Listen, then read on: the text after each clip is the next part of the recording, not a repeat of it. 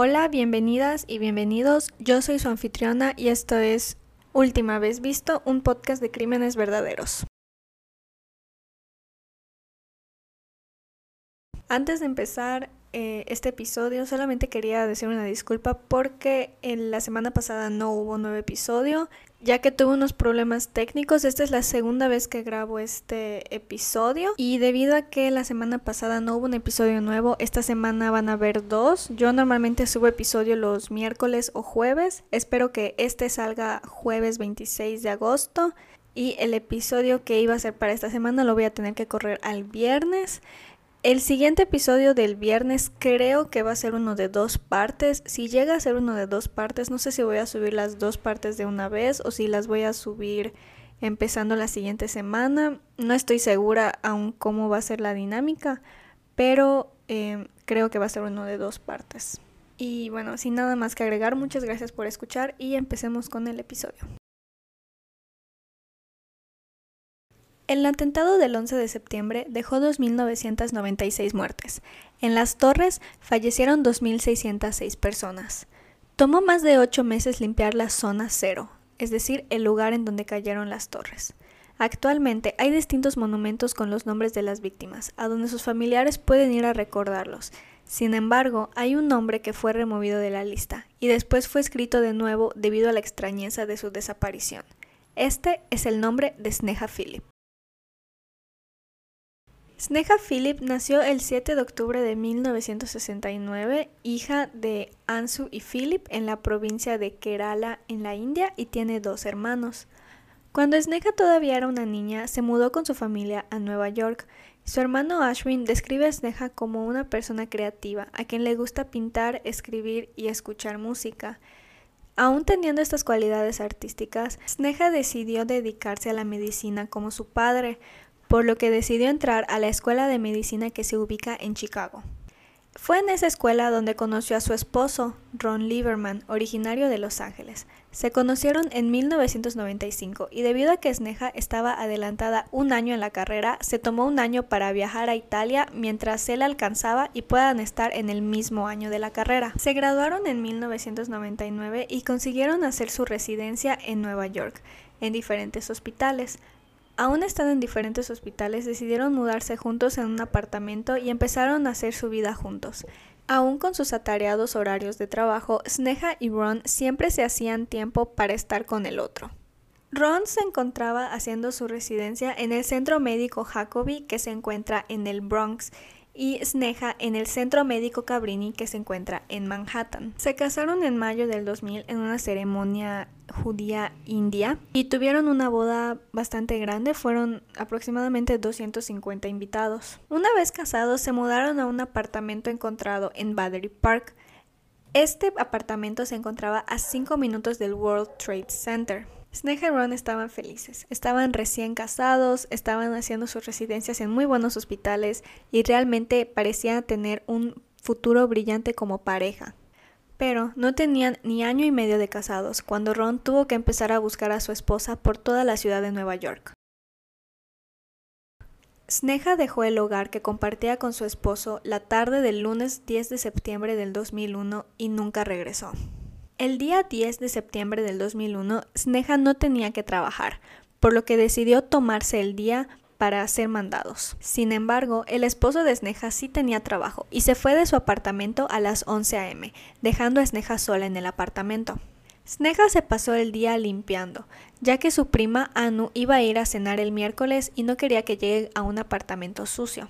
A las 2 de la tarde se conectó para hablar con su madre por mensajes instantáneos. Hablaron por dos horas, en donde Sneha le platicó de sus planes para la semana. Le dijo a su madre que tenía planeado visitar el restaurante llamado Windows of the World. Windows of the World era un complejo de locales ubicados en los pisos 106 y 107 de la torre norte del World Trade Center. Y Sneha le dijo a su madre que lo quería visitar un día esa semana ya que una de sus amigas o una de sus familiares, en unos lados encontré que una de sus primas se iba a casar ahí y en otro lado leí que una de sus amigas se iba a casar ahí. Pero el punto es que Sneha quería visitar el lugar ya que quería ver cómo era antes de ir a la boda. Entonces, a las 4 de la tarde se desconectó para salir a hacer lo que tenía que hacer. Sneha fue capturada saliendo de su apartamento por una cámara de vigilancia en el lobby alrededor de las 5 de la tarde del 10 de septiembre.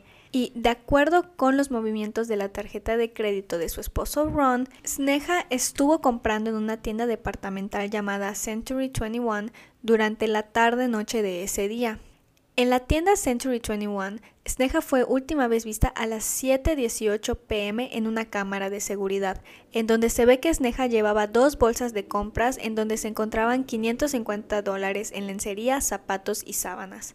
Pero después de ese avistamiento nadie ha vuelto a ver ni ha sabido nada de Sneha.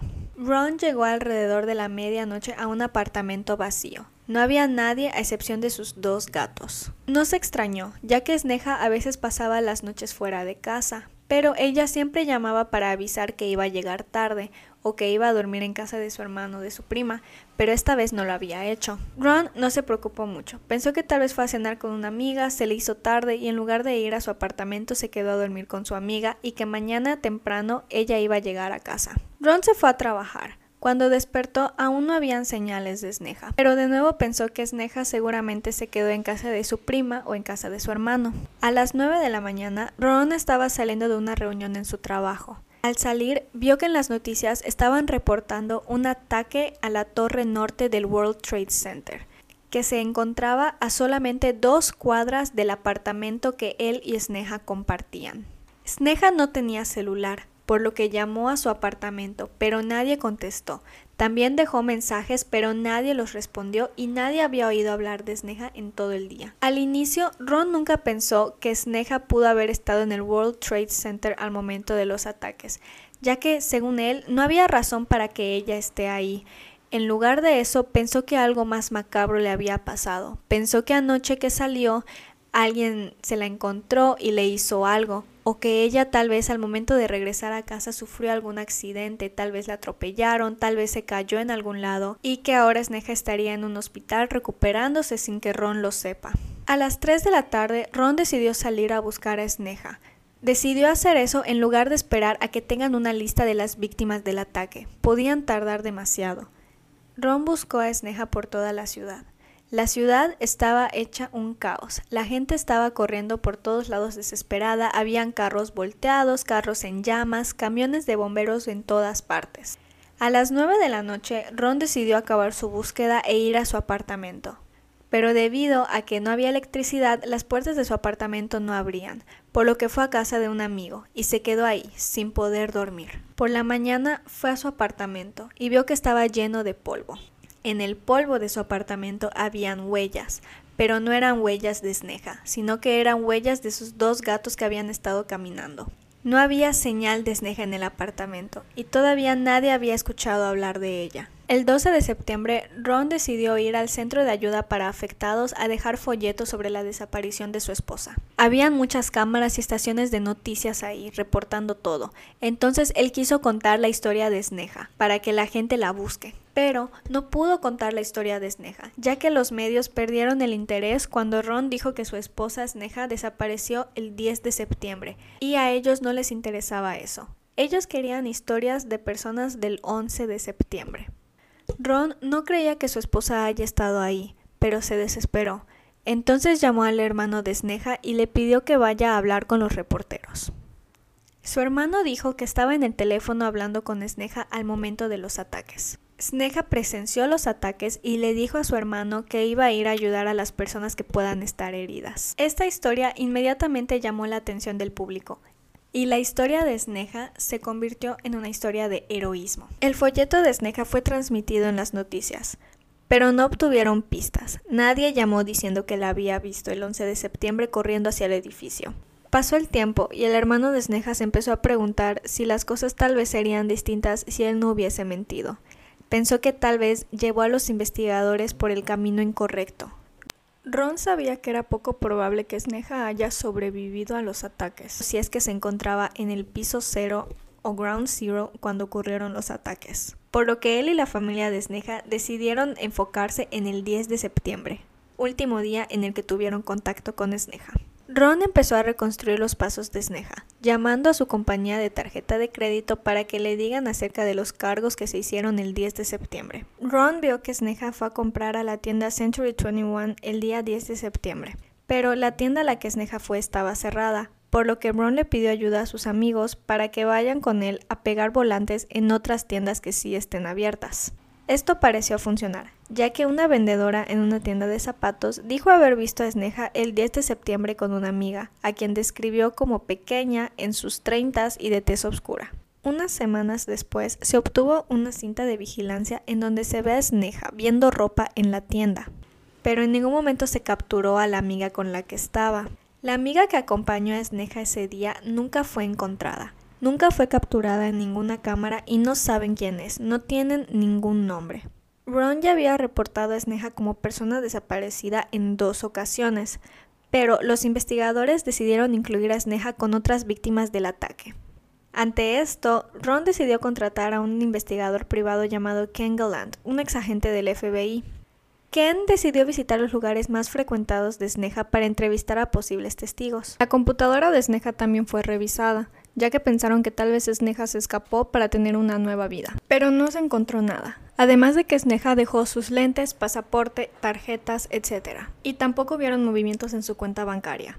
Además de que su madre dijo que ellas eran muy cercanas y hablaban por teléfono diario, pero Sneha no se había comunicado con ella desde el 10 de septiembre. Entonces, si Sneha no huyó y no fue víctima de los ataques del 11 de septiembre, entonces ¿qué le pasó? ¿Pudo haber sido un acto de violencia y por parte de quién? ¿De algún extraño o fue alguien conocido? Las mujeres cuando son asesinadas normalmente son asesinadas por alguien cercano a ellas. Un detective involucrado en la investigación llamado Richard Stark obtuvo la computadora de Ron y la entregó para que la analicen. Pero este análisis nunca sucedió. Solamente fue pasada entre manos y luego fue devuelta a Ron. La persona que se encargó de entregar la laptop a Ron de nuevo fue Linda Farstin. Linda Farstin fue en su momento encargada del enjuiciamiento hacia cinco niños inocentes acusados de un caso de violación de una corredora en Central Park. Si esta historia les suena familiar, Netflix sacó un documental de ello que se llama Cuando nos ven, When They See Us. Em, ella estuvo involucrada en este caso y, y ella fue la encargada de ver el enjuiciamiento de esos cinco niños acusados. Entonces tiene como que esta mala fama atrás de ella y además igual esto demuestra que la policía no estaba haciendo bien su trabajo, ya que nunca investigaron la computadora de Ron. Y si bien Ron nunca fue visto como sospechoso, ya que él ayudó mucho a la investigación, él por su parte buscaba a Sneha por todos lados y siempre hablaba con los detectives acerca del caso. Entonces, si no pudieron simplemente revisar su computadora, uno se pregunta entonces qué más no hicieron. Se ve que fueron negligentes acerca de esta investigación. También hay otro sospechoso, un doctor que Sneha acusó en junio del 2001 por acoso sexual y con quien compartía apartamento y piso antes de mudarse al apartamento en donde están ahora. En un podcast titulado Missing on 9-11, desaparecida en el 11 de septiembre,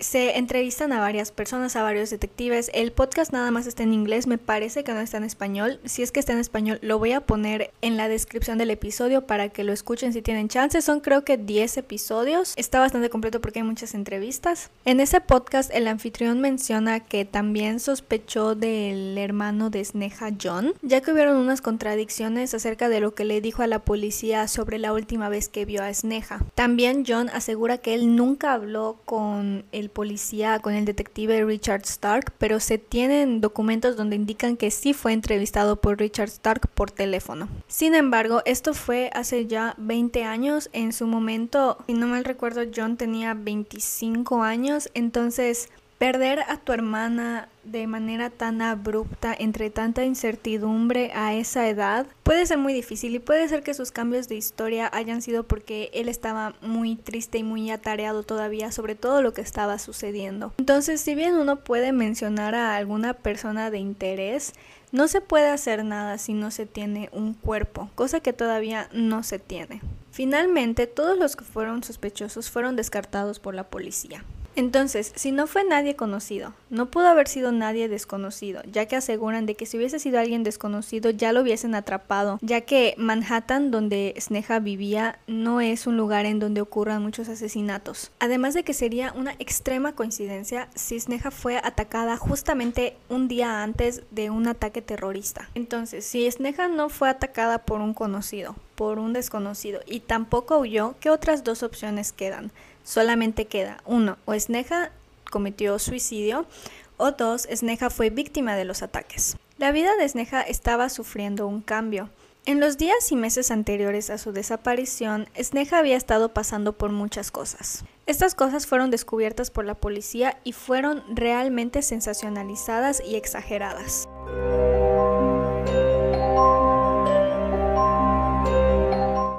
Sneha había pasado unos días en la cárcel, ya que en una salida a un bar Sneha se peleó, acusó a uno de sus compañeros médicos de haberla acosado sexualmente, según él agarró de manera inapropiada. Sneha fue a la policía para denunciarlo, pero la policía dejó de presentar cargos en contra del acusado y empezó a presentar cargos en contra de Sneha por haber hecho una denuncia falsa.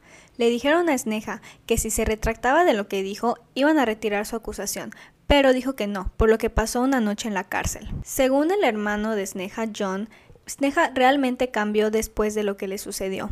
Fue despedida también de su trabajo. Bueno, se dice que su contrato no fue renovado, es decir, que básicamente fue despedida. Esto porque según Sneha estaba sufriendo de mucho racismo y de mucho sexismo en su lugar de trabajo. Cuando le preguntaron a algún representante del hospital en donde Sneha estaba trabajando, esta persona dijo que no, que en ese hospital igual habían jefas que son mujeres y que no hay sexismo, pero que hayan jefas mujeres no significa que el lugar no tiene sexismo. Entonces Sneha fue despedida supuestamente porque ella estaba alzando la voz en contra de estos, eh, estos discriminaciones que estaban teniendo en contra de ella.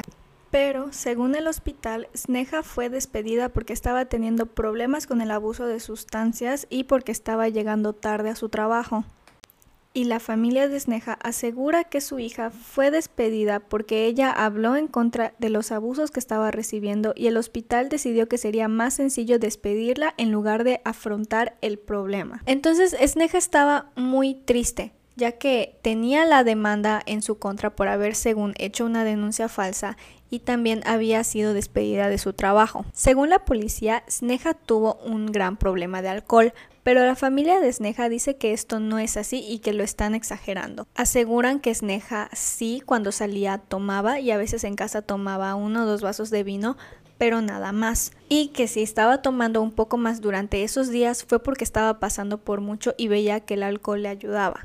Otra cosa que la policía agarró y exageró fue que Sneha y Ron supuestamente tenían problemas maritales, ya que Sneha el día de su desaparición tenía que ir a la corte por la demanda que le estaban poniendo acerca de los cargos falsos que presentó, en donde ella y Ron supuestamente se pelearon. Ron dice que esto no es cierto, que no pelearon, que tal vez discutieron, pero que no pelearon como la policía dice que peleó aunque hay otros testigos que dicen que efectivamente Ron y Sneha sí estaban peleando ese día en la corte. Además de eso, Sneha, según era bisexual y estaba teniendo aventuras extramaritales con otras mujeres. Sneha visitaba muchos bares gay y muchas veces después de salir a estos bares Sneha no regresaba a casa, por lo que la policía dijo que seguramente se iba con mujeres extrañas y tenía aventuras con estas mujeres que conocía ahí. Pero Ron dice que Sneha sí iba a bares gay y a veces sí se iba con mujeres que acababa de conocer, pero que nunca hacían nada. Según Ron, Sneha empezó a ir a estos bares debido a la mala experiencia que tuvo con su compañero médico quien la agarró de manera inapropiada. Ella pensó que si iba a un bar gay, pues entonces los hombres ahí no le harían nada porque son homosexuales y las mujeres suelen ser más respetuosas y no hacen lo que el hombre le hizo. También según el detective Stark, el hermano de Sneha John le dijo en su entrevista que una vez vio cómo Sneha y la novia de John se encontraban en la cama juntas y él la descubrió. John dice que él nunca le dijo esto al detective Stark y que fue una completa invención por su parte. Pero hay documentos que indican que sí ocurrió la entrevista. Pero John dice que no, que él nunca fue entrevistado por el detective. Entonces, que está en documentos oficiales de la policía, entonces uno puede pensar que efectivamente el detective está diciendo la verdad y sí ocurrió esta entrevista pero John dice que esto no fue así. Entonces, con todo esto, la policía realmente pintó a Sneha como una mujer que estaba rota, una mujer que estaba teniendo problemas con el alcohol, con su sexualidad, con depresión y que estaba afectando su vida. Entonces uno hasta puede pensar que Sneha sí cometió suicidio porque estaban pasando muchas cosas en su vida y tal vez se abrumó, tal vez quería un escape. Se obtuvo una cinta del 11 de septiembre a las 8.43 am de la cámara de vigilancia del edificio en donde Sneha y Ron vivían, en donde se ve una mujer similar a Sneha, solamente cinco minutos antes del primer ataque. Pero debido a la calidad de la cinta, no fue posible para que Ron la identifique. La mujer tenía puesto un vestido similar al de Sneha, y se observa cómo entra al edificio, se queda cerca del elevador y después de uno o dos minutos se voltea y se va.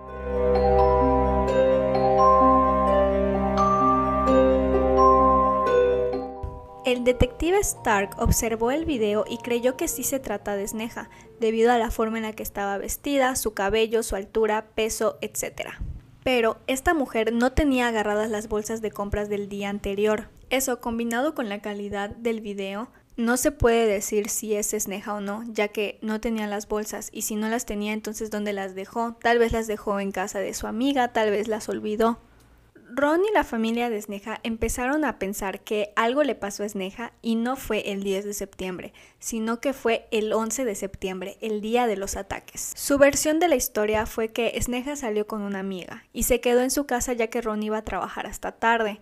Cuando llegó a su apartamento, ella estaba en el lobby cuando el primer avión chocó y ella salió corriendo a ayudar como se ve en la cámara. Eso combinado con el hecho de que no encontraron indicios para pensar que alguien más le hizo algo, tampoco encontraron ningún indicio como para pensar que ella misma se hizo algo, ya que no encontraron ninguna nota ni nada en su computadora, y también al no encontrar nada de que pudo haberse ido a otro lado para empezar una nueva vida, las investigaciones por el investigador privado y la policía concluyeron en que Sneha debió haber fallecido el 11 de septiembre del 2001. Entonces, Sneha fue nombrada como una de las víctimas de los ataques. Tres días después del aniversario de los ataques, tuvieron un funeral en donde enterraron cenizas del suelo cero, es decir, del lugar en donde se cayeron las torres. Y la familia de Sneha conmemoraba su muerte cada aniversario del ataque. Ya habían hecho paz con el hecho de que Sneha había fallecido víctima de los ataques. Pero lo que no sabían es que la policía estaba reconsiderando su muerte en los ataques.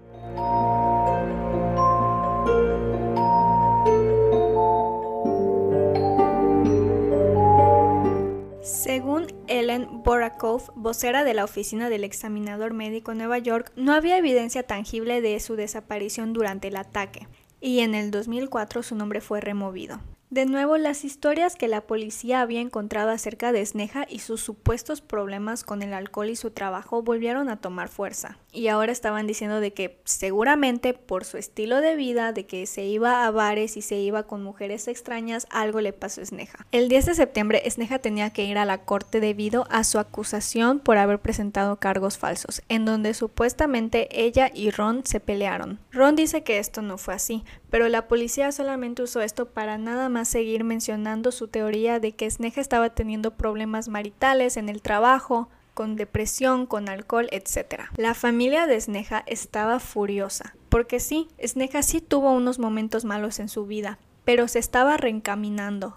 Sneha incluso tenía otro trabajo. Ahora estaba como residente en el Hospital St. Vincent, que ahora se llama Centro Médico Universitario Richmond en Staten Island. Y Ron argumenta que la policía solamente dice todas estas cosas para ocultar el hecho de que ellos hicieron una mala investigación y un mal trabajo. Y los reporteros no ayudaron. La familia de Sneha dejó de colaborar con reporteros debido a su poca ética y poco tacto en el caso, ya que sensacionalizaron mucho la vida de Sneha al igual que la policía. Entonces, aunque su nombre fue removido, ellos realmente creían que Sneha fue víctima de los ataques y murió una heroína.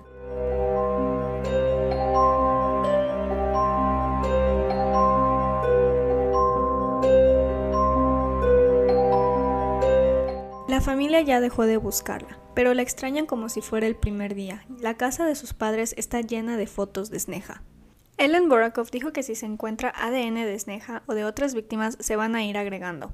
Pero según Ansu Philip, solamente 1.538 de 2.750 víctimas fueron identificadas con ADN.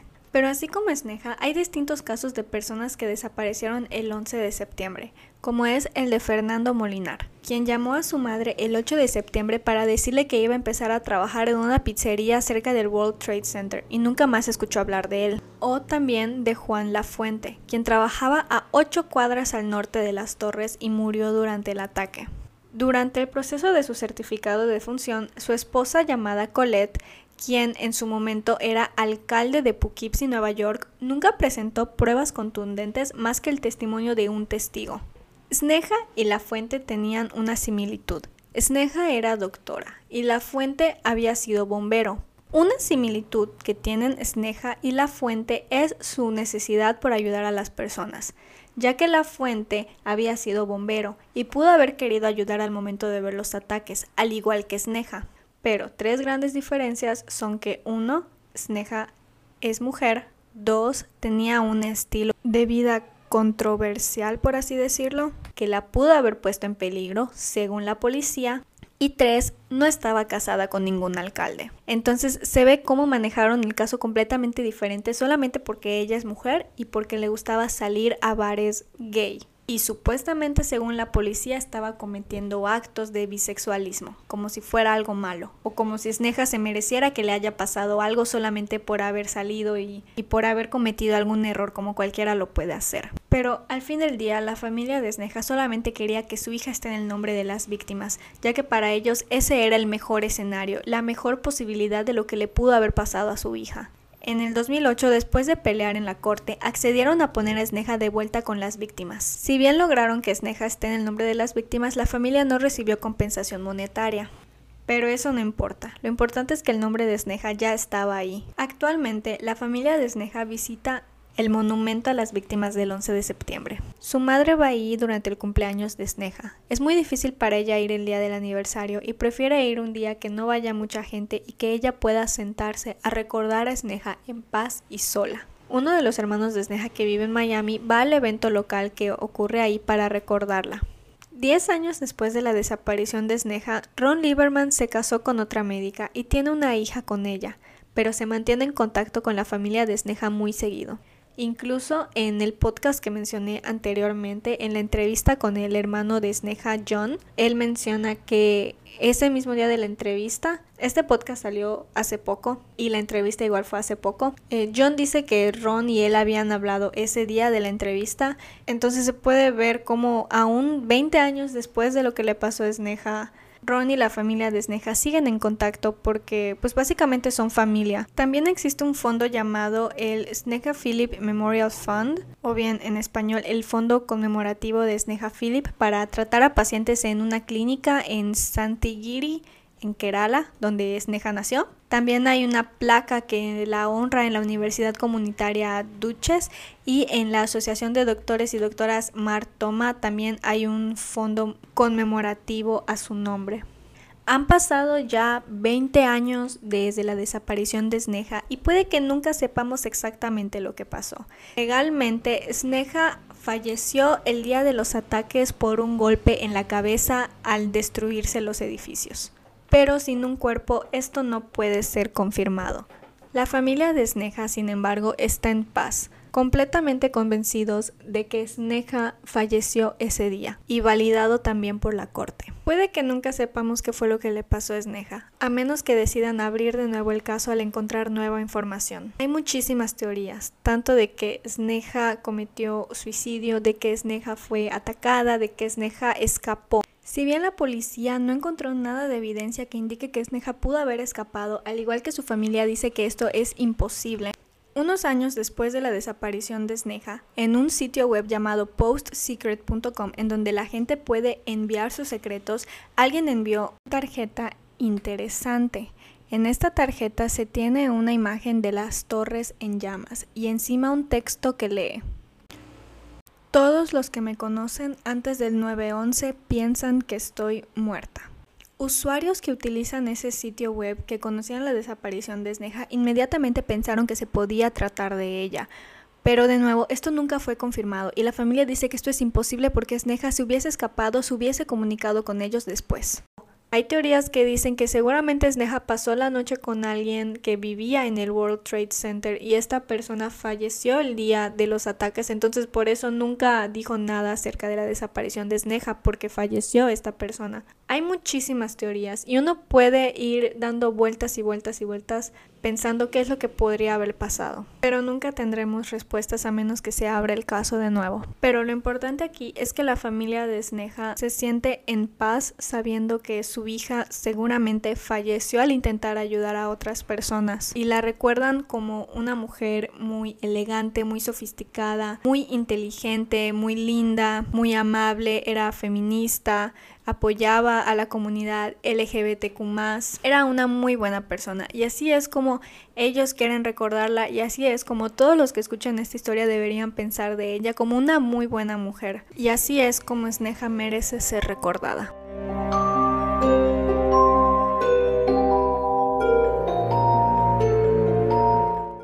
Bueno, pues este fue el caso de Sneha Philip, un caso con muchas incertidumbres, muchas interrogantes. Muchas gracias por haber escuchado, muchas gracias por seguir escuchando. Recuerden que esta semana son dos episodios porque la semana pasada no subí uno y tal vez esté en dos partes, aún no sé cómo lo voy a dividir o cuándo voy a postear ambas partes, pero em, sí lo voy a hacer, solamente no sé cómo. También de nuevo les recomiendo el podcast eh, Missing on 9-11, desaparecida el 11 de septiembre. Es de iHeart Podcast Network. Eh, está muy bien hecho, hay muchas entrevistas ahí. Y si lo pueden escuchar, eh, si lo recomiendo, son 10 episodios y el presentador entrevista a muchas personas que estuvieron involucradas en el caso, entonces es una muy buena escuchada, si lo pueden checar. Voy a dejar el nombre del podcast y todos los artículos que utilicé para la investigación en la descripción de este episodio. Y sin nada más que agregar, muchas gracias y nos vemos pronto. Adiós.